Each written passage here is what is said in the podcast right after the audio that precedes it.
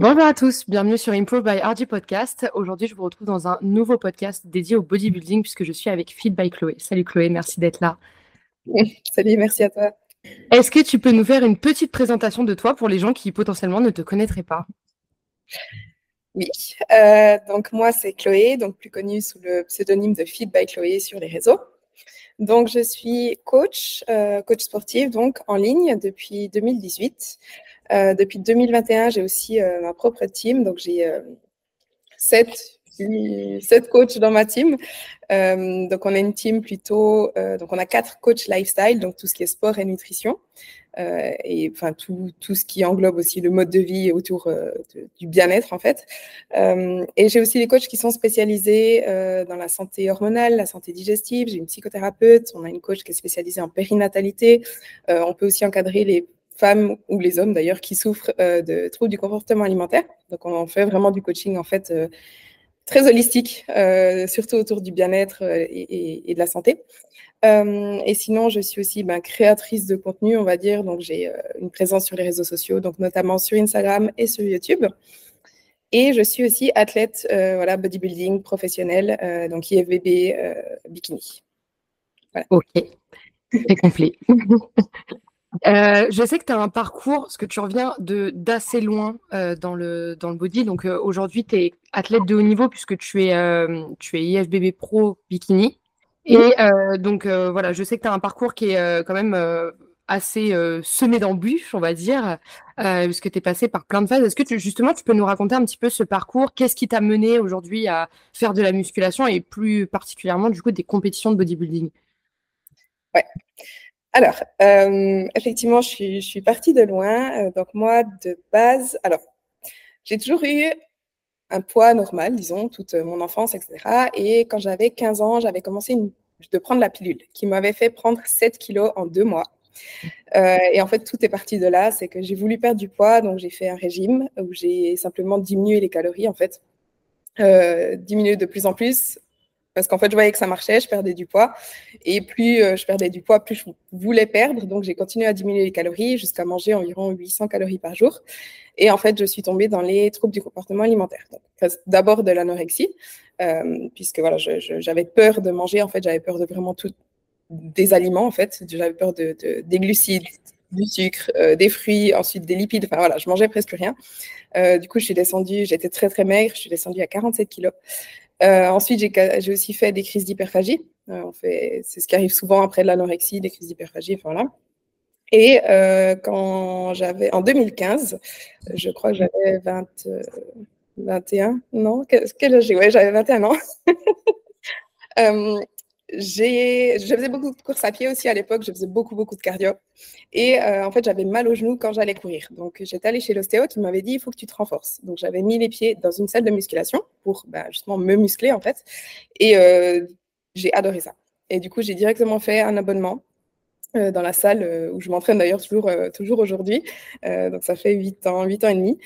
Et, et en fait, j'ai eu un déclic. C'est que j'ai compris que pour avoir le corps que je voulais avoir, donc les filles mmh. que, que j'imaginais, donc un corps plutôt athlétique, musclé, etc., ben, il fallait pas que je m'affame et que je fasse des heures de cardio, mais au contraire, il fallait que je mange et que je me muscle. Donc en fait, tout est parti de là. Euh, j'ai eu vraiment ce déclic et à partir de là, je me suis à nouveau autorisée à manger. J'ai gentiment repris un peu du poids euh, et j'allais m'entraîner déjà directement euh, quatre fois par semaine. Et euh, après quatre ans de fitness, je me suis dit pourquoi pas faire une compétition? Parce que bah, à l'époque je suivais euh, des filles sur YouTube, notamment des, des, américaines qui euh, justement faisaient des compétitions. Et je me suis dit ben voilà ce serait un challenge. Donc c'est comme ça que j'ai commencé. Donc en 2019 j'ai fait ma première préparation pour mes premiers concours. Ok. Donc ouais effectivement parcours bien semé d'embûches, comme je te disais, parce que voilà, tu as eu des troubles du comportement alimentaire. Euh, bon, ça, le dernier podcast que j'ai sorti, il était avec Manon Dutilier, et justement, on a parlé un peu de ça. Et euh, je trouve ça trop cool à chaque fois de pouvoir avoir les expériences de différentes personnes. Euh, voilà, toi, tu es passé par l'anorexie. C'est un sujet que j'ai jamais abordé encore sur mon podcast. Euh, L'hyperphagie, beaucoup plus parce que j'en ai été atteinte. Euh, j'avais euh, aussi fait un podcast avec Noémie qui en était atteinte. Et à chaque fois, il y a toujours un peu des histoires différentes. Ça part toujours d'un point un peu différent. Même si globalement on retrouve à peu près les mêmes comportements psychologiques derrière. Et, et je trouve ça fou en fait de de voir un peu le point de départ d'une personne vis-à-vis des troubles du comportement alimentaire et de voir jusqu'où elle est arrivée, comme toi par exemple, où euh, ben voilà, tu es, passé de l'anorexie à l'hyperphagie et aujourd'hui tu es euh, professionnel dans le bodybuilding. Quoi. Donc, euh, est-ce que tu as. Enfin, qu'est-ce qui t'a vraiment sauvé de, des troubles du comportement alimentaire? Est-ce que c'est toi-même avec le déclic que tu as eu? Est-ce que tu as eu un suivi à côté? Qu'est-ce qui t'a vraiment permis de t'en sortir? Alors, j'avais commencé une psychothérapie. Euh, honnêtement, j'étais pas allée beaucoup. J'avais fait trois ou quatre séances. Ça m'a quand même aidé, surtout de, du fait d'en parler en fait, parce qu'à l'époque, j'en parlais absolument à personne. C'était vraiment mm. euh, tout pour moi. C'était une honte. Je comprenais pas en fait non plus ce qui se passait. Euh, surtout les crises d'hyperphagie. Au début, je comprenais pas pourquoi tout à coup je perdais le contrôle avec la nourriture, etc. Donc je pense que voilà, d'en parler, ça m'a déjà aidé. Euh, après, ce qui m'a vraiment permis de m'en sortir, c'était vraiment ce déclic que j'ai eu quand j'ai compris en fait il faut que tu manges pour avoir ce corps-là. De base, c'était juste physique. Hein. C'était juste euh, pour avoir ce physique, cette apparence, il faut que tu manges, il faut que tu te muscles. C'était vraiment ce déclic. En fait, quand j'ai compris ça, ça a été oh il faut que je mange en fait. Et à partir de là, alors je dis pas que ça a été facile, mais ça allait assez rapidement de m'autoriser à nouveau à manger. Ouais. D'accord, c'est vraiment parti d'un déclic que tu as eu toi-même, quoi. Ouais, ouais. Ok. Est-ce que tu peux nous expliquer un petit peu les, les étapes d'une préparation à un concours? Euh, je ne sais plus exactement combien de, concours tu as fait, mais comme tu as dit, tu as commencé en 2019, donc euh, il y en a eu, je crois que tu n'en as pas fait en 2023, c'était jusqu'en 2022 que tu en as fait, si je ne me trompe pas. Ouais, c'est juste. Ouais. Ok, est-ce que tu peux nous expliquer du coup les différentes étapes de la prépa?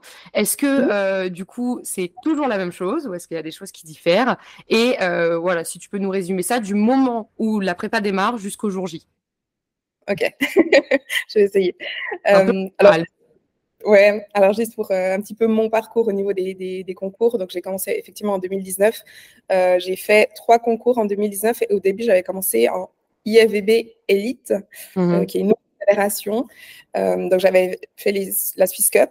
je suis suisse, hein, pour ceux qui ne savent pas, j'habite en Suisse. donc, j'avais fait la Swiss Cup, les championnats suisses. J'étais devenue championne suisse. Et ensuite, j'étais partie à Rome pour faire une Diamond Cup.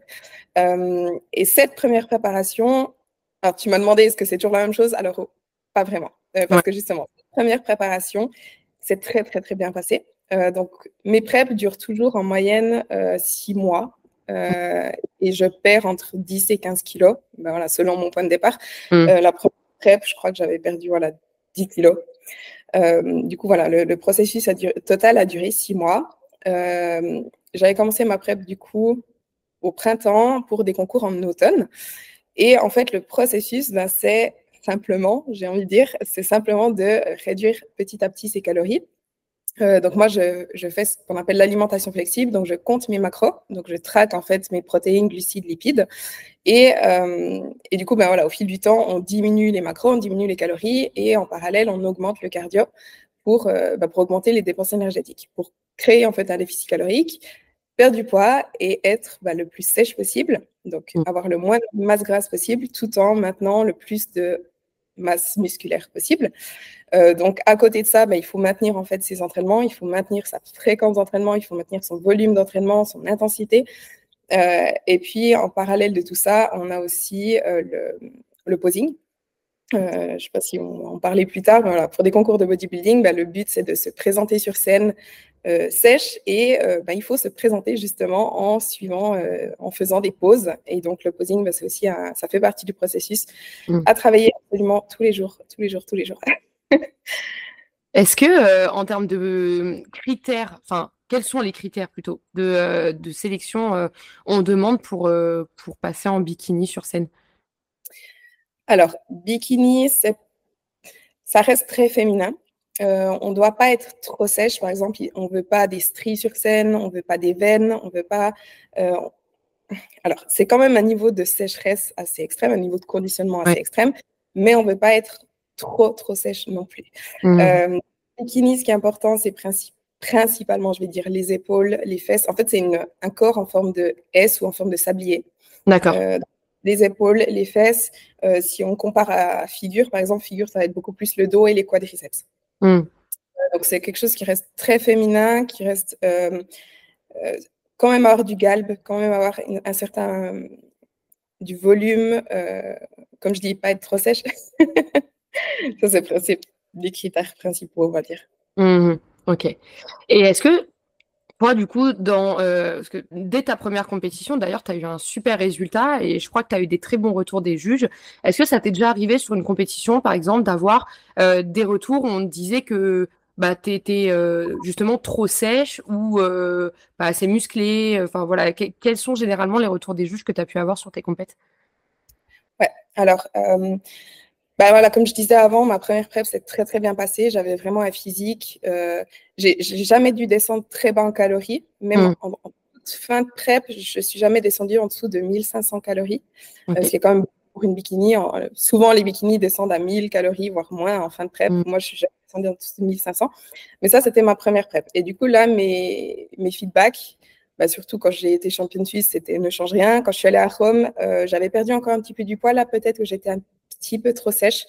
Euh, après, c'est surtout que, comme, voilà, comme j'ai dit, j'étais en IFVB élite et mon physique ne correspondait pas forcément à 100% aux critères. Je corresponds plus à IFVB Pro League, justement, là où je suis pro maintenant. Euh, mais pour mes, mes, mes saisons d'après, donc en 2020, c'est quand j'ai eu ma pro carte. Euh, et en 2022, j'ai fait six concours en pro. mon point faible, enfin, disons, mon, ce que je peux améliorer, ce serait le haut de mes fessiers. Euh, plus de petits moyens fessiers en gros. Euh, sinon, en pro, actuellement, d'une manière générale, peut-être plus de volume musculaire. D'accord. Plus musclé en fait. Euh, mais ça, ça voilà, c'est un peu les, les, les retours que j'ai eus. Après, en 2022, bah c'est ça que je disais avant, les preps sont différentes d'une prep à l'autre.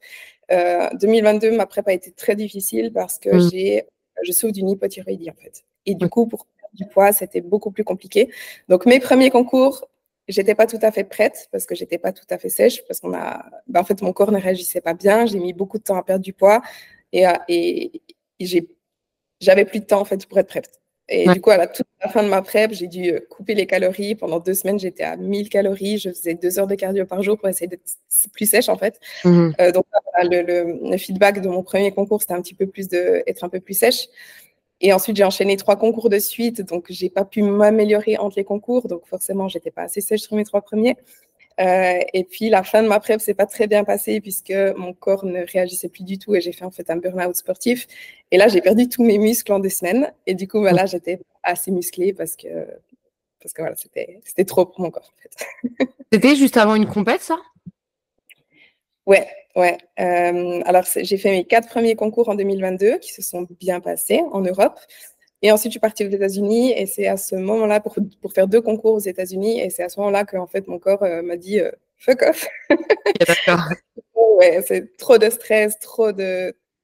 Trop en fait pour mon corps. Et puis, et en fait, durant la Peak Week, au lieu de m'améliorer, parce que la Peak Week, donc c'est la semaine qui précède le concours, où on va manger plus de glucides pour se remplir et normalement notre physique s'améliore. Ben, mmh. là, en fait, là, c'est l'inverse. C'est que je restais très, très plate, mes muscles ne se remplissaient pas et en fait, j'ai perdu, je perdais du poids, euh, ce qu'on ne veut absolument pas en Peak Week. Et j'avais perdu 2 kilos en une semaine et en fait, c'était que du muscle. C'est mon corps se bouffait, se bouffait tout seul quasiment. Et puis, euh, mmh. ouais, voilà. Ok, et ben justement, tu parlais des, des, soucis de santé, parce que tu as parlé de ton hyperthyroïdie. Euh, Est-ce que justement les soucis de santé, enfin je connais la réponse, mais c'est plutôt pour les gens qui nous écoutent, est-ce que c'est les soucis de santé qui t'ont aujourd'hui poussé à, en tout cas, ne plus faire de compétition pour le moment? Et qu'est-ce que tu as pu rencontrer euh, comme soucis de santé? Est-ce que ça a vraiment été déclenché par la prépa ou est-ce que c'était déjà là euh, en amont? Ouais. Alors, euh, j'ai alors depuis euh, depuis que j'ai 20 ans, enfin à 20 ans, j'avais été diagnostiquée du syndrome des ovaires micropélikystiques. Donc de base, mmh. j'ai déjà un déséquilibre hormonal. Euh, mais c'est vrai que les PrEP ont enclenché mon hypothyroïdie. Euh, parce que, bah, justement, comme je l'ai dit, trop de stress pour le corps. En fait, une femme a besoin de masse grasse pour, euh, bah, pour que son corps fonctionne normalement. Et en fait, les PrEP, ben, quand on a très peu de masse grasse, quand on mange très peu, quand on fait énormément de sport, ça dérègle en fait la thyroïde. Euh, donc, disons que les PrEP ont effectivement provoqué mon hypothyroïdie. Euh, et les PrEP ont aussi fait que j'ai perdu mon cycle menstruel durant, ben, durant ma, première, ma première PrEP. J'avais retrouvé un cycle en 2021, donc pendant deux ans, j'étais en aménorrhée. Et dès que j'ai recommencé ma PrEP 2022, j'ai reperdu mon cycle. Et du coup, bah, aujourd'hui, je ramasse un petit peu de tout ça, puisque je, maintenant je prends des médicaments pour ma thyroïde. Euh, j'ai, été obligée de commencer les médicaments durant ma PrEP parce que j'étais beaucoup trop fatiguée en fait. Et, euh, et ce qu'il y a, c'est qu'une fois qu'on commence les médicaments pour la thyroïde, on peut généralement pas les arrêter. C'est un peu quelque chose qu'on mmh. prend à vie. J'ai l'espoir de pouvoir euh, diminuer les dosages et puis à terme de pouvoir arrêter, mais voilà. Euh, et surtout, j'ai un cycle menstruel qui n'est toujours pas euh, régulier. je n'ovule pas, je pense. Des fois, j'ai mes règles, des fois pas. Enfin voilà. Et du coup, effectivement, bah, par rapport à ma santé, j'ai décidé d'arrêter les concours parce que je pense que qu'il va me prendre encore quelques années pour retrouver une santé hormonale optimale. Euh, et quand j'aurais retrouvé cette santé, euh, ma santé, en fait, j'aurais pas forcément envie de recommencer une PrEP et de tout mm. euh, redérégler. Après, c'est pas parce que moi, les PrEP m'ont provoqué des problèmes de santé que toutes les femmes qui vont faire des PrEP auront des problèmes de santé. J'ai, comme j'ai dit, j'avais déjà le syndrome des ovaires micropolykystiques et je pense que aussi mon anorexie, etc., c'est des choses qui s'accumulent, disons, et qui font que, qui impactent en fait le corps, le système nerveux, et qui font que j'ai peut-être un système nerveux qui n'est pas suffisamment résilient pour pouvoir faire des PrEP sans souci. Euh, mais oui, c'est tout, tout est lié quand même. Ouais, bah, bien sûr. Mm. Et pour toi, là, c'est vraiment du coup terminer les compétitions ou quand même tu te laisses un petit peu de temps, tu verras dans quelques années? Là où j'en suis, je me dis que j'ai pas envie de recommencer.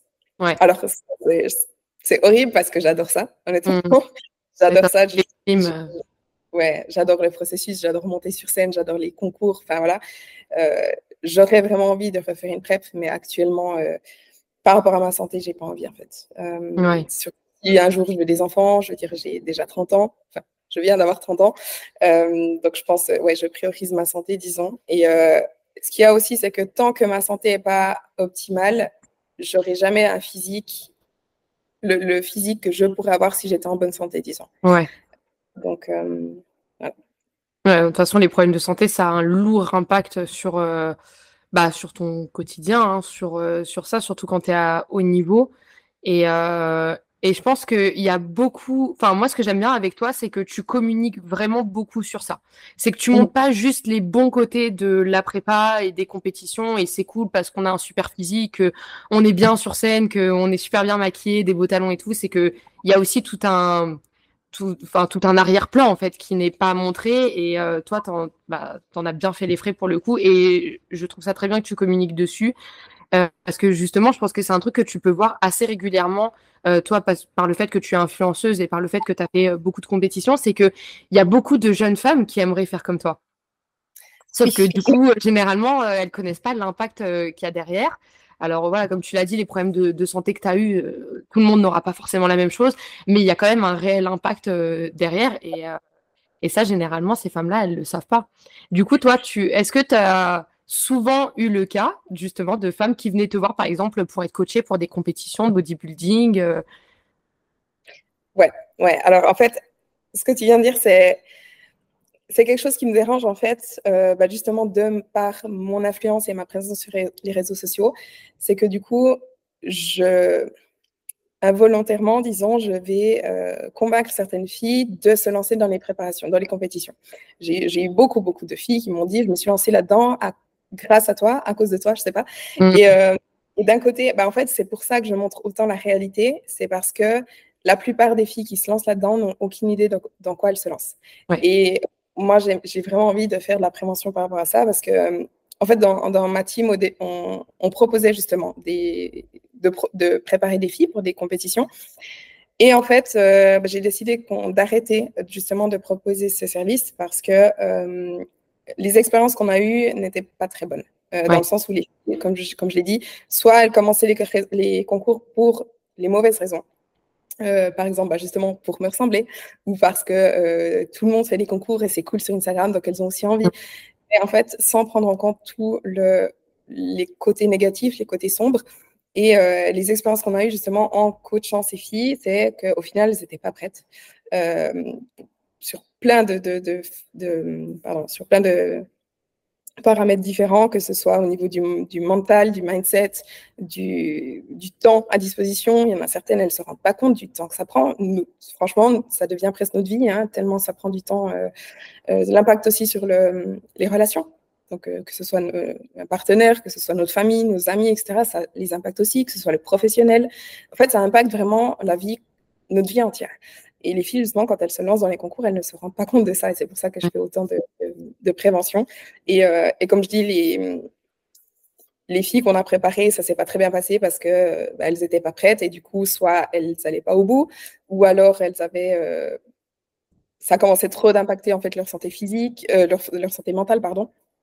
Et, donc, euh, moi, j'avais plus envie d'encourager ça en fait. Donc, on a arrêté de proposer ce, service. D'accord.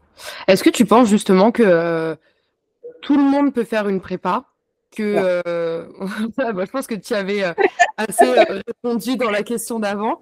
Mais euh, tu parlais aussi d'impact euh, relationnel.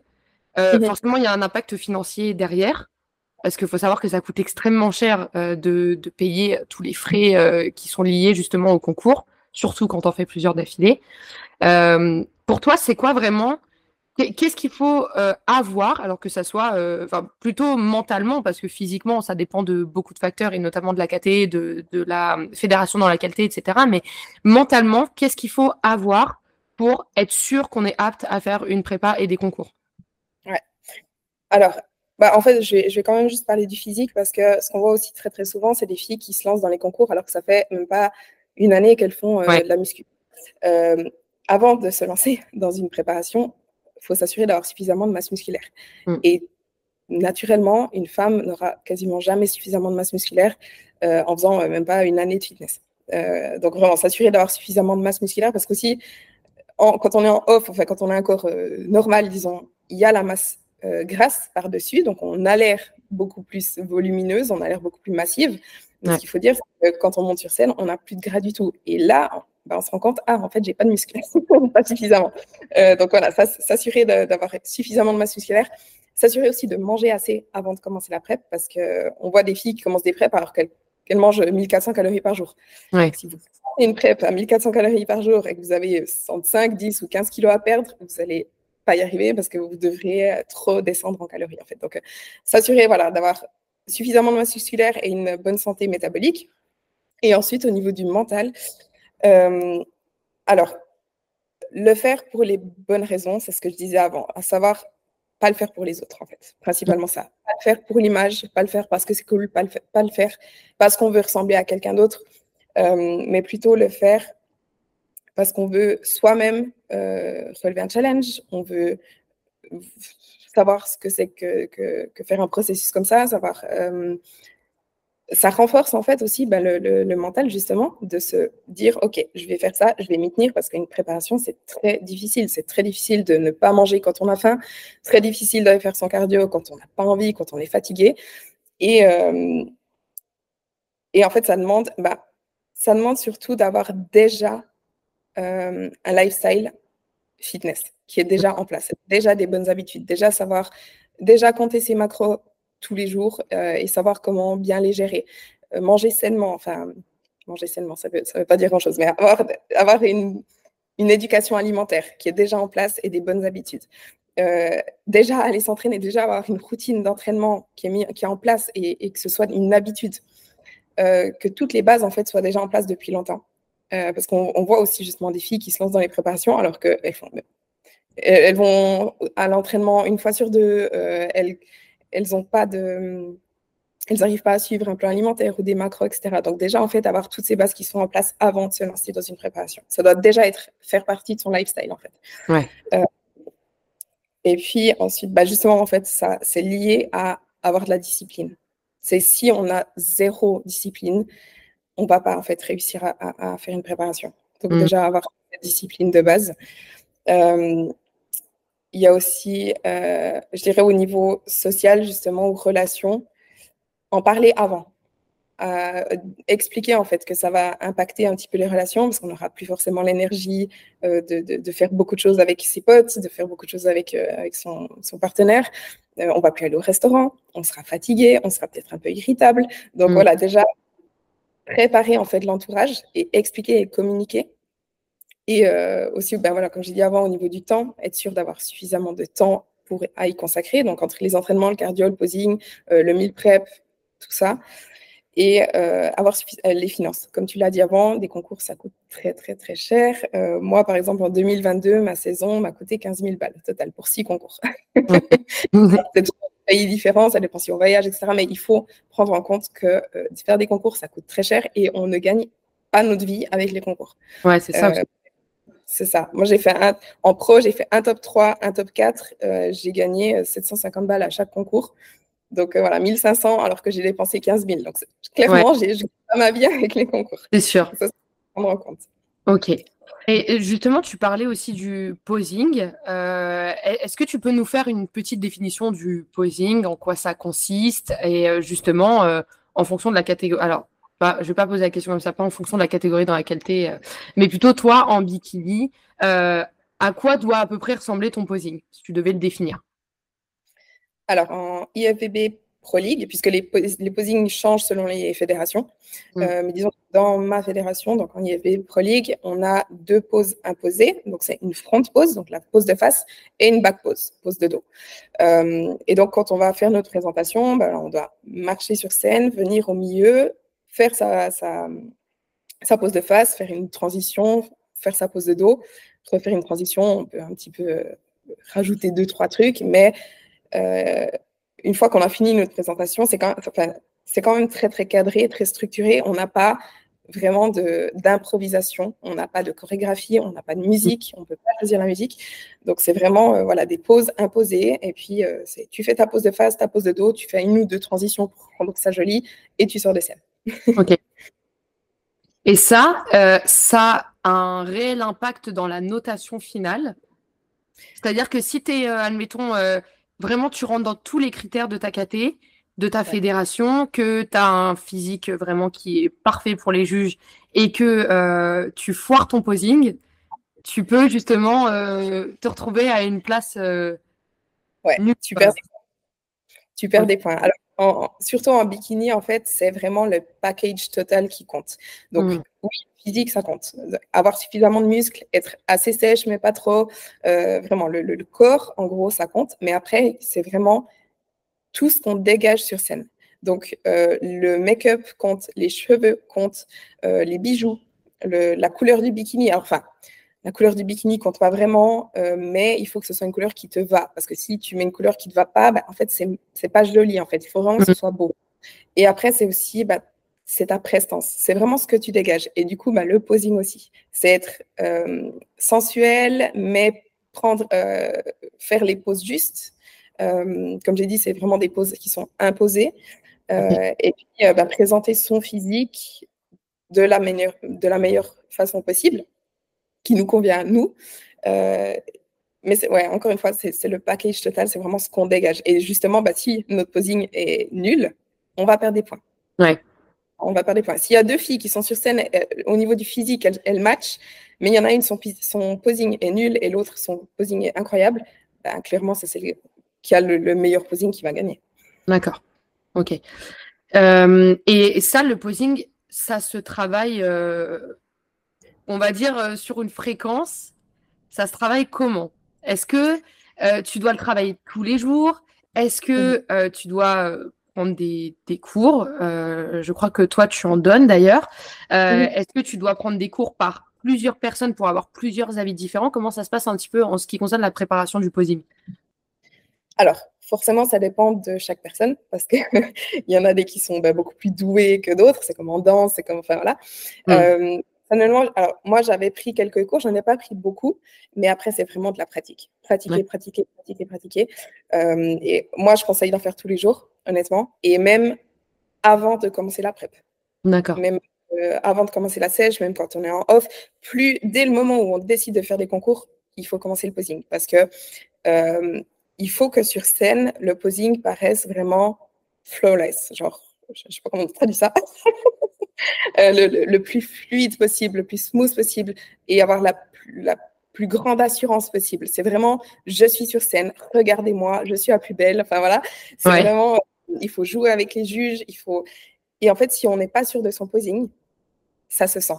Directement, ça se sent. Si on doit réfléchir à son posing, si on doit dire ah, comment je dois mettre mon pied, etc., ça se voit, ça se sent, on n'a pas l'air suffisamment sûr de nous-mêmes, etc. Et donc, il faut le pratiquer jusqu'à ce que ça devienne vraiment automatique. Tu y réfléchis pas, tu fais ton truc euh, et, vraiment tu kiffes sur scène. Et du coup, bah moi, je conseille tous les jours, mais après, voilà, ça dépend de, chaque personne, les, facilités ou non. Mais même quand on pense qu'on gère son posing, il faut quand même le travailler.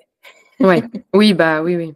toi, je te voyais, euh, pour le coup, euh, tu as pratiqué le, posing avant ta prépa, ta première prépa. Tu commençais déjà à le travailler. Euh, et je voyais effectivement que tu en faisais tous les jours. Et en fait, à chaque fois, euh, tu arrivais à retrouver des petites choses qu'il fallait améliorer, des petites choses qui n'étaient pas. Même si ça faisait des années que tu faisais ça et que tu le faisais tous les jours, tu arrivais toujours à trouver un truc à améliorer au final. Ouais, totalement, totalement. Et si on revoit mes ma première saison, as l'impression, on a l'impression que mon posing était bien. Et en fait, euh, après trois ans de pratique, là, tu vois vraiment la différence et tu dis, mais en fait, même au début, quand tu pensais que tu le gérais, mais pas du tout, c'était une horreur. Et du coup, vraiment, ça prend vraiment beaucoup de temps. Et puis voilà, comme, comme tu as dit, vraiment, à chaque fois que tu pratiques, en fait, tu vois des petits détails. Tu dis, ah, mais mm. mon pied, je le change un petit peu comme ça. Là, je peux rajouter ça. Et, euh, et tu vois toujours des trucs à améliorer, clairement. Ok, d'accord. Pour parler un petit peu du post-compétition, euh, comment toi tu l'as géré? Parce que généralement, enfin, ça arrive très fréquemment. Euh, en fait, la, prépa, euh, comme tu as dit, il y a beaucoup de... Enfin, c'est tout un quotidien à matcher avec euh, ce, cette préparation et les concours qui vont derrière. forcément, ça demande beaucoup de discipline et de régularité en ce qui concerne surtout la nutrition.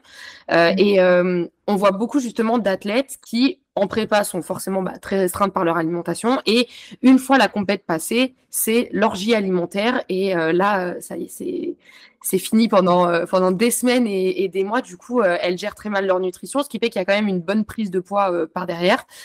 comment toi, tu l'as géré Est-ce que ça a été le cas pour toi? Est-ce que ça a été facile pour toi de reprendre une diète normale? Qu'est-ce que tu as mis en place? Alors, le Post-show, c'est jamais facile. Honnêtement, c'est facile mm. pour personne. Euh, durant la prep, on a un objectif. On a vraiment cet objectif de monter sur scène, de je dois être plus sèche. Chaque jour, on voit son corps qui change, on voit le poids qui baisse, etc. Donc, la prep, disons que c'est plus ou moins facile. C'est difficile, mais par rapport au post-show, c'est facile. OK. mais une fois que le concours est passé, et qu'on se dit, OK, bah là, en fait, on n'a plus cet objectif, on n'a plus cette deadline. Euh, et le but, c'est juste de retrouver une vie normale, mais c'est très dur de le lâcher et surtout, on a extrêmement faim. On est tellement sèche, on a tellement peu de masse grasse que le corps, les seuls signaux qu'il t'envoie, c'est bouffe, mange, mange, mange, je suis affamée. Euh, le souci, c'est que ben, on ne peut pas du jour au lendemain se dire, OK, là, je mange tout ce que j'ai envie, parce qu'on va reprendre du poids extrêmement vite. Et d'ailleurs, c'est des choses qu'on voit très souvent, comme tu l'as dit, euh, c'est des orgies. Moi, j'ai déjà vu des filles reprendre 20 kilos en deux semaines. Ah Vraiment. Énormément d'eau, mais énormément de gras aussi. Hmm. Et euh, le souci, c'est que plus on prend du poids rapidement, en fait, les, cellules musculaires vont pas seulement grossir, elles vont aussi se multiplier. Et ensuite, elles vont grossir. Donc, les filles vont reprendre énormément de gras, vraiment beaucoup, euh, rapidement. Et, euh, et, aussi, psychologiquement, c'est horrible parce que bah, justement, on n'arrive plus à se contrôler, on, bah, il y a beaucoup de, filles qui font justement des crises d'hyperphagie. C'est vraiment un perte de contrôle total sur la, nourriture et qui euh, justement se goinfre non-stop. Et psychologiquement, à vivre, c'est très très dur. Beaucoup, beaucoup de culpabilité, beaucoup de honte. Euh, on se dit, il ne faudrait pas que je mange ça, mais quand même. Euh, et en fait, ce qui aide vraiment énormément, c'est déjà de continuer à travailler avec son coach après le concours. Ça, c'est vraiment très important. C'est pas, ah, le concours est fini, mon coach, c'est bon, j'en ai plus besoin. Non, c'est vraiment là qu'on a plus besoin d'avoir son soutien, de, toujours devoir lui rendre des comptes qui nous aident, qui nous, sache, euh, qui nous aident à, gérer notre alimentation, justement. Et, euh, et aussi d'être prêt avant, avant même de commencer sa préparation, de se dire, après le concours, je vais reprendre du poids. Ce sera euh, vraiment être prêt à ça. Et, et se dire aussi que, bah, en fait, c'est nécessaire. De, on ne peut pas garder un corps de scène euh, toute l'année. C'est impossible. Hum, et moi, alors pour parler de mon expérience, les post-shows, alors c'est difficile parce que justement, on doit quand même respecter son plan. Et comme j'ai dit, on, a faim. On a faim, donc il y a des jours où on va dépasser, il y a des jours où voilà, euh, on va faire un peu plus de repas libres et puis on va se dire, bon, bah tant pis.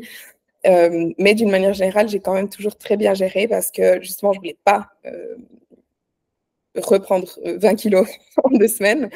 Et surtout, euh, moi, quand je suis sèche pour la scène, vraiment, j'aime pas mon corps.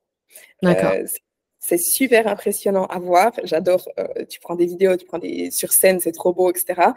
Mais concrètement, dans la vie de tous les jours, je me trouve, je suis super maigre. Il me reste que des os et du muscle, mais on a, on a plus de forme en fait. On est, moi, je me sens féminine du tout. Je me sens pas féminine et du coup, reprendre du poids, moi, j'aime ça. Après le cours, j'ai juste envie de reprendre du poids, de retrouver aussi mon, bien-être en fait, mon énergie, euh, mon sommeil, euh, parce que mon sommeil est très impacté par la PrEP. Euh, avoir de nouveau faire des restos, retrouver ma force à l'entraînement, parce qu'en fin de PrEP, on n'a plus aucune force, plus aucune énergie, et les entraînements, on a juste jamais envie d'aller s'entraîner. Moi, j'adore m'entraîner, j'adore soulever lourd, et en fin de PrEP, je déteste aller m'entraîner parce que j'ai plus d'énergie, j'ai plus de force. Donc en fait, en posture, je me dis, ben là, je peux manger, je peux retrouver ma force, je peux de nouveau m'entraîner comme j'aime. Et du coup, le processus n'est pas simple parce qu'il faut quand même respecter son plan, mais on a faim. Mais en même temps, pour moi, il est plus facile parce que justement, j'aime me voir reprendre du poids et retrouver mon corps normal, en fait. Euh, et ça devient plus simple dès le moment où on arrive à retrouver des sentiments de satiété et de faim. Parce qu'en fin de prep, comme, comme j'ai dit, on a tout le temps faim. En fait. On a l'impression qu'on n'est jamais, qu'on jamais pleine, qu'on n'est jamais euh, mm repu, on va dire. On a, on pourrait, on a un trou sans fond. et si notre faim, ils sont en déréglés, quoi. Ouais, totalement, totalement. Et en fait, dès le moment où on arrive à retrouver un peu ça et à plus se contrôler, euh, et qu'en fait, tout simplement, notre corps retrouve un équilibre, se régule euh, et se stabilise aussi. Euh, une fois qu'on reprend un peu du poids, au bout d'un moment, notre poids se stabilise et on retrouve bah, justement notre poids de forme, si on veut, enfin notre poids normal dès qu'on arrive à ce point-là, ça, devient beaucoup plus facile et on retrouve simplement une vie normale en fait. Mais c'est juste le processus jusqu'à arriver à ce point-là qui est un peu compliqué et généralement, ce processus prend autant de temps que la PrEP. Donc si on s'est préparé pendant six mois, il faut compter que le post-show, la reverse diet, dure six mois, voire un peu plus. D'accord. Ok. Tu as évoqué le terme euh, reverse diet. Euh, et toi, c'est justement, c'est ce que tu as mis en place pour toi et c'est ce que tu recommandes généralement de mettre en place pour un post-compétition, mais pas que. Tu le mets aussi en place, par exemple, pour euh, des gens qui ont tendance à euh, trop peu s'alimenter au quotidien. Euh, mhm. Est-ce que tu peux nous expliquer justement ce terme reverse diet, à quoi ça va servir et pourquoi tu le recommandes dans ces cas-là, justement? Ouais. Alors, la reverse diet a un peu mauvaise pub en ce moment parce qu'il y a, y a disons que ça a été mal euh, marketé sur les réseaux, si on veut. Euh, une reverse diet, c'est simplement après une sèche ou après une perte de poids, ou, euh, même d'ailleurs quand on ne mange pas suffisamment, déjà remonter directement à maintenance. donc après une sèche, on va dire que notre, disons qu'on mange 1000 calories durant la, en fin de sèche. Euh, et que notre niveau de maintenance est à 1400, on va directement remonter à 1400 en maintenance. Mais ensuite, on ne va pas pouvoir vivre toute notre vie en mangeant 1400 calories. Donc, à partir de là, on va gentiment augmenter les calories au fil du temps, au fil des mois, euh, jusqu'à retrouver un apport calorique normal, maintenable. Euh, et ça permet justement de reprendre du poids gentiment, pas trop mmh. vite, et de, bah, au fil du temps, de pouvoir manger plus en fait. Parce que ça va manger plus, ça nous donne aussi plus d'énergie, donc on, dépense plus d'énergie aussi. Et en fait, bah, c'est nos apports caloriques, enfin nos dépenses caloriques qui augmentent en même temps que nos apports caloriques. Et donc, euh, bah, après une sèche pour des concours, on va reprendre du poids, donc on va vraiment euh, augmenter peut-être les calories un peu plus rapidement. Si c'est après juste une perte de poids, donc si on ne veut pas reprendre du poids, euh, et qu'on veut maintenir en fait le poids qu'on a perdu. Là, on va y aller peut-être plus gentiment et, et, de façon plus modéré pour justement ne pas reprendre du poids. Euh, si on mange pas suffisamment, donc des, des, bah voilà, des filles qui mangent que 1200 calories au quotidien parce qu'elles se restreignent trop, parce qu'elles pensent qu'elles doivent pas manger plus, parce que voilà. Euh, là aussi, on va y aller gentiment pour pas forcément prendre de poids et augmenter les apports, euh, les apports caloriques jusqu'à un niveau plus maintenable, plus vivable, plus, plus en santé. D'accord. Ok. Et ça, ça c'est un truc que tu appliques aussi avec euh, tes clients? Ouais. ouais. Ok, d'accord. Donc pour toi, le, la reverse diet, c'est euh, un peu euh, l'étape par laquelle il faut passer quand bah, justement tu as évoqué ces, ces, ces, Mince, j'ai perdu le mot. Ah, bah alors. Oui, ces situations, voilà, merci. justement dans ces situations-là. Et on a. Alors, moi aussi, je le vois beaucoup avec, avec certains clients, c'est des gens qui ne mangent pas suffisamment au quotidien pour perdre du poids. Donc, ils pensent que plus tu vas réduire tes apports, plus tu vas perdre du poids. Sauf qu'on se retrouve avec des gens qui n'ont quasiment plus, plus aucun apport alimentaire ou presque mmh pas. Euh, ça crée aussi des carences, ça crée euh, de la fatigue, des problèmes de santé, de la difficulté à euh, bah, se lever le matin, à assumer sa journée de travail, à s'entraîner tout court. pour toi, justement, est-ce que les réseaux sociaux, ça a un impact sur, sur ça? Alors, je divague complètement, là, je passe sur le côté vraiment réseaux sociaux. Mais est-ce que pour toi, les réseaux sociaux, ça a un impact justement et ça a faussé la, perception, la perception pardon, de la perte de poids chez les gens en général? Totalement totalement. Euh, non seulement de la perte de poids, mais aussi de la santé d'une manière générale. Euh, certaines personnes, euh, manger sain, c'est. Alors, chacun a une perception différente, en fait, mais ça peut être. En fait, de ce qu'on, si, on, si on regarde vraiment sur les réseaux sociaux, si on dit il faut manger sainement, en fait, on mange plus rien. oui, c'est vrai. Mm. il faut manger vegan, mais il faut aussi manger keto. deux choses totalement. Enfin, voilà, la, viande, c'est mal, le gluten, c'est mal, les produits laitiers, c'est mauvais, les œufs, c'est pas bien. Euh, et en fait, euh, les gens ne savent absolument plus comment manger, comment s'alimenter.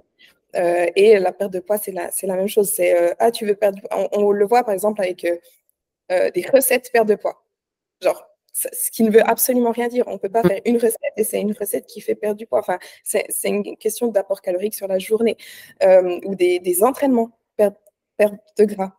Euh, alors que voilà, c'est vraiment ce qu'on fait au quotidien, euh, enfin sur sa journée, ce qu'on fait sur sa semaine, mais c'est pas des choses qui sont euh, ponctuelles comme ça, genre une recette perte de gras, un entraînement perte de gras. Et, et, clairement, justement, ben, ça, ça, fausse totalement en fait. Enfin, les, gens n'ont plus aucune idée de ce qu'ils doivent faire pour perdre du poids ou pas, pour être en bonne santé ou pas. Et, et ouais, ça a un gros impact. Ouais.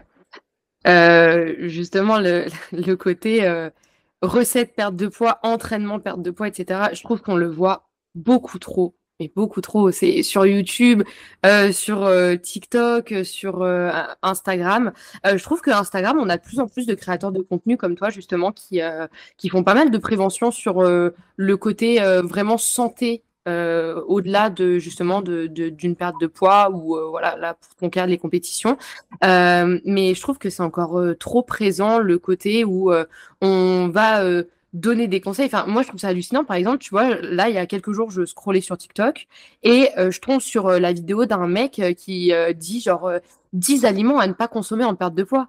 Je trouve ça fou qu'au stade où on en est aujourd'hui, il y a encore des gens qui fassent ce genre de vidéo-là. Alors, euh, bah, c'est le, fléau des réseaux sociaux, c'est euh, le marketing, en fait, tout simplement. C'est ces personnes vendent des choses. Et elles vendent, en fait, des promesses parce que justement, c'est ce que les gens veulent entendre. C'est Les gens n'ont pas envie que tu leur dises il faut compter tes macros tous les jours, respecter tes macros tous les jours de la semaine, euh, faire du sport 4-5 fois par Non, eux, enfin, les, gens, ce qu'ils ont envie d'entendre, c'est Ah ben, si je bannis tous ces aliments, c'est bon, je vais perdre du poids, ce sera facile. Euh, mmh. si cet entraînement de 10 minutes, euh, je un ventre plat.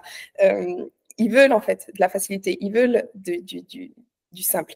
Et euh, ce qu'il y a, c'est que ces créateurs de contenu l'ont compris. C'est qu'ils attirent en fait la masse avec cette communication-là, même s'ils savent très bien que c'est du bullshit. Sauf que, bah, après, c'est une question d'éthique, en fait. C'est une question de mm. est-ce que tu es prêt à dire n'importe quoi sur les réseaux pour vendre, pour avoir des followers, pour avoir de la visibilité? Ou est-ce que tu veux vraiment éduquer et vraiment aider, euh, même si bah, ça te rapporte moins d'argent, ça te rapporte moins de, de, de, de fame, euh, voilà, c'est une balance entre les deux. Après, honnêtement, je pense qu'il y a certains influenceurs euh, qui croient vraiment à ce qui. ouais, oui, c'est sûr. c'est un manque d'éducation. Et c'est aussi là qu'il faut faire attention c'est euh, bah, qui on écoute sur les réseaux, en fait. C'est Est-ce que c'est un influenceur ou est-ce que c'est vraiment un professionnel, donc coach formé et, correctement formé aussi? C'est encore, encore voilà. Euh, mais oui, c'est faire attention à, qui, euh, le contenu en fait qu'on consomme. Est-ce que c'est aussi pour cette raison que tu as créé ta team de coach C'est pour pouvoir justement apporter cette éducation aux gens et pouvoir euh, justement avoir tous les aspects santé autour de l'objectif physique aussi? Absolument, ouais, ouais. C'est d'ailleurs, en fait, c'est la raison de mes réseaux depuis le début. Hein. Moi, j'ai lancé euh, Instagram en 2016, fin, euh, fin 2015 même. Depuis le début, ça a toujours été euh, d'éduquer les gens, en fait. Et si j'acceptais de partir justement dans ce, dans ce côté marketing, etc., enfin, j'aurais beaucoup plus de followers, beaucoup plus, je me ferais beaucoup plus d'argent si je vendais justement des promesses, mais c'est absolument pas ce que je veux.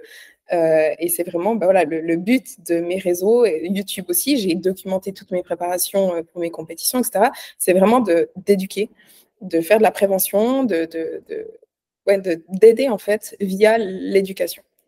Et effectivement, bah, la team, euh, oui, ça partait de là. C'est aussi de ma propre expérience. Ben, j'ai des problèmes en Renault, j'ai des problèmes digestifs. Euh, et du coup, je, je, je, me suis rendu compte en en parlant, en parlant de ma propre expérience sur les réseaux sociaux, que beaucoup de femmes souffrent des mêmes soucis que moi. Et du coup, bah, je voulais leur proposer, enfin être capable de pouvoir leur proposer de l'aide en fait. Mmh ok.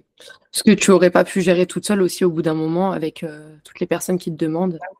Totalement, oui. Alors, euh, de, base, la team, je l'ai créée parce que justement, j'avais beaucoup trop de demandes, j'avais une liste d'attente immense et je ne pouvais pas gérer. Euh, mmh. Donc, j'avais ma première coach, donc Marine, pour m'aider. Et puis ensuite, c'est parti de là. Et après, au niveau hormones, digestion, enfin, j'ai une psy dans la team. Ça, c'est aussi des, spécificités que même moi, je ne suis pas capable d'encadrer. Bien sûr. j'ai bien sûr des connaissances, j'ai des notions, mais je voulais vraiment des spécialistes dans ces domaines-là. Mmh ok. Je repasse un peu de l'autre côté de la barrière en changeant de sujet. tu voyages beaucoup. là, actuellement, ça fait un petit moment que tu en voyages. Je crois que tu es sur Bali, me semble. Euh, est-ce que ton quotidien en voyage est le même que quand tu es chez toi? C'est-à-dire, est-ce que tu as ta routine euh, de sommeil, de nutrition, de, d'entraînement qui reste pareille Ou est-ce qu'au contraire, euh, ça change Comment tu t'organises? Alors, bon, forcément, ça change un petit peu parce qu'on n'est pas dans le même environnement. On est, voilà. mais d'une manière générale, je dirais que ça ne change pas grand-chose. alors, ce qu'il faut savoir, c'est que chez moi, je n'ai pas forcément une routine très très structuré, on va dire. C'est pas comme si tous les soirs je vais au lit à la même heure. Je devrais. Hein. Mais euh, je suis assez, euh, je vis assez en freestyle d'une manière générale. D'ailleurs, en ce moment, je compte plus mes macros depuis un petit moment parce que j'ai pas forcément d'objectif physique et je sais comment nourrir pour maintenir mon poids euh, et, être en bonne santé. Mmh. Mais après, voilà, mes entraînements, bah, en général, je m'entraîne toujours 4-5 fois par semaine, en général plutôt 4 fois. Euh, mais c'est un peu la, seule euh, structure que j'ai. Euh, sinon, voilà, dans ma journée, je vais m'entraîner bah, quand j'ai envie, quand j'ai le temps, quand j'ai l'énergie. mes repas, bah, en général, je mange plutôt quand j'ai faim. alors, je mange plus ou moins à intervalles réguliers. C'est pas que je, je, mange n'importe comment et toute la journée. Mais et du coup, bah, en voyage, bah, c'est un petit peu la même chose en fait. Je, je vais toujours m'entraîner 4-5 fois par semaine. Je mange toujours en fonction. Enfin, je, sais quels apports j'ai de quels apports j'ai besoin, notamment les protéines, etc. Enfin, donc c'est assez facile pour moi de gérer, euh, même quand je voyage, mais c'est aussi facile pour moi de gérer quand je voyage parce que ben, ça fait euh, huit ans que je fais ça. D'accord.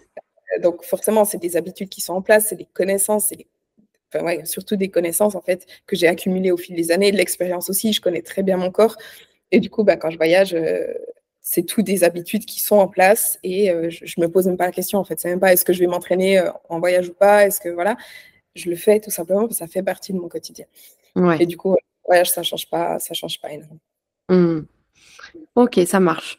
Est-ce que tu as un message à faire passer, par exemple, euh, là, si on, rejoint les, sujets qu'on a pris, par exemple, pour toutes les personnes qui, euh, qui souhaitent justement euh, perdre du poids, mettre en place une routine saine, faire des compétitions, est-ce que tu aurais un message général à faire passer pour finir? Toujours mettre sa santé mentale en premier. Euh, c'est-à-dire que peu importe le processus dans lequel on, s'engage, euh, ça ne vaut pas la peine de foutre en l'air sa santé mentale en fait pour physique, pour, euh, principalement pour un physique en fait. Donc mettre en péril sa relation avec la nourriture, mettre en péril ses relations parce que par exemple on ne veut plus aller manger dehors parce qu'on veut être trop respecter trop notre plan.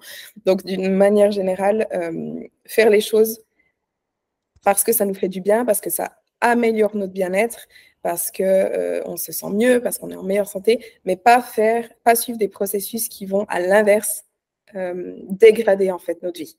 Quand, ça, quand ça part trop dans les extrêmes. et aussi se faire accompagner. Mm. Parce que justement, ça nous évite une immense perte de temps, ça nous évite beaucoup d'erreurs, ça nous évite justement de partir dans ces travers où on va trop dans les extrêmes, où bah, justement où notre santé mentale euh, est, est impactée. Euh, donc, pas hésiter à demander de l'aide, donc à se faire encadrer euh, par, une coach ou selon nos problématiques, si on a des problèmes hormonaux, digestifs, pas laisser traîner, là aussi se faire aider et investir du coup sur soi. c'est vraiment le meilleur investissement qu'on puisse faire. Mm.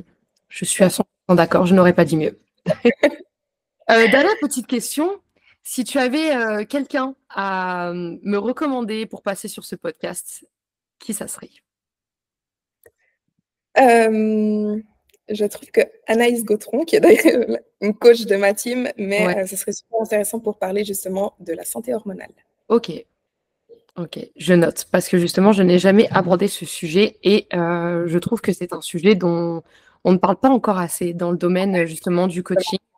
Euh, et, euh, et j'aime beaucoup justement euh, me former sur des, des sujets comme celui-ci qui est très complexe, mais qui a une importance immense dans, dans, dans, tout ça, dans tout ce qu'on vient de discuter. Donc, avec, avec plaisir, je, je lui enverrai un petit message. Ça marche.